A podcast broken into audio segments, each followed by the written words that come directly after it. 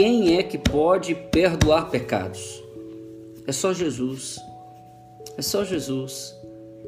Nós precisamos ter esse entendimento. E o que que Jesus ele fala? O que que eu preciso fazer para ter o meu perdão?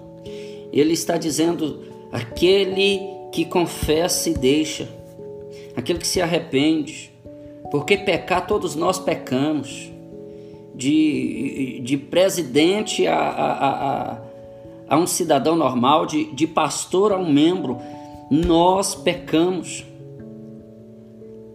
E a verdade é que nós precisamos tomar decisões sérias na nossa vida.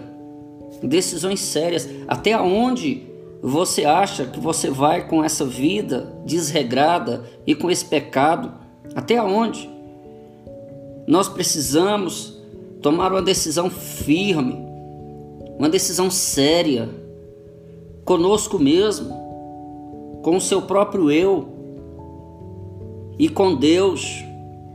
E você não aceitar mais viver essa vida de pecado e de erro. Você precisa lutar contra isso. Você precisa travar uma guerra contra isso e vencer através de quê? Através de você tomar decisões de não cometer novamente o que você fez. E de você assumir posições sérias na oração, no jejum. Paga um preço para que essa, esse vício terrível que você tem de pecado, esse desejo, esses pensamentos promíscuos que, que caminha na sua mente o tempo inteiro, ele precisa sair. Davi ele disse: Guardei a tua palavra no meu coração, para não pecar contra ti, ó Deus. Então você, meu irmão que está me ouvindo, seja pastor, seja membro, quem for, você precisa se arrepender.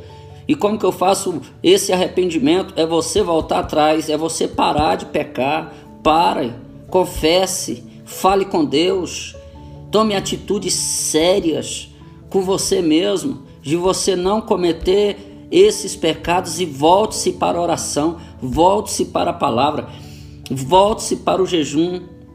O jejum é uma arma poderosa contra o pecado. O jejum é uma arma poderosa que te fortalece. Todos nós, irmãos, somos tentados, homens, mulheres, jovens, adolescentes, são tentados ao pecado, seja o pecado da mentira, seja o pecado da pornografia, seja adultério, seja é, pensamentos de promiscuidade. Todos nós erramos, mas a diferença é como que você vai se portar, qual vai ser a sua reação por causa do teu pecado. Você não pode aceitar ele. Tiago ele fala que começa na nossa mente. Logo, quando começa na mente, se você der asa a isso, ele desce para o coração.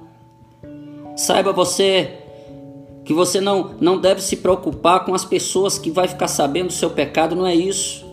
Você deve se preocupar com o que Deus está pensando. Você deve se preocupar com o diabo. Você deve se preocupar com a sua própria vida, a sua família, o seu caráter. Você deve se preocupar é com isso não com as pessoas, porque ninguém perdoa o seu pecado. Quem perdoa o seu pecado é Jesus e quem te acusa dele é o diabo. Então você precisa tomar uma posição, meu irmão, minha irmã, que está vivendo uma vida dupla. Você precisa mudar de atitude e Deus vai ter misericórdia da sua vida.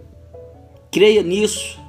Creia verdadeiramente. Há poder na oração, há poder no jejum e há poder maior também no arrependimento. Quando você diz basta, eu não quero mais essa vida e muda, e muda de atitude, muda de vida. Aquele que deixa alcança misericórdia, aquele que confessa e deixa alcança misericórdia. Creia nisso. E eu não estou dizendo misericórdia de homem, eu não estou dizendo misericórdia de pastor, eu estou dizendo misericórdia de Deus.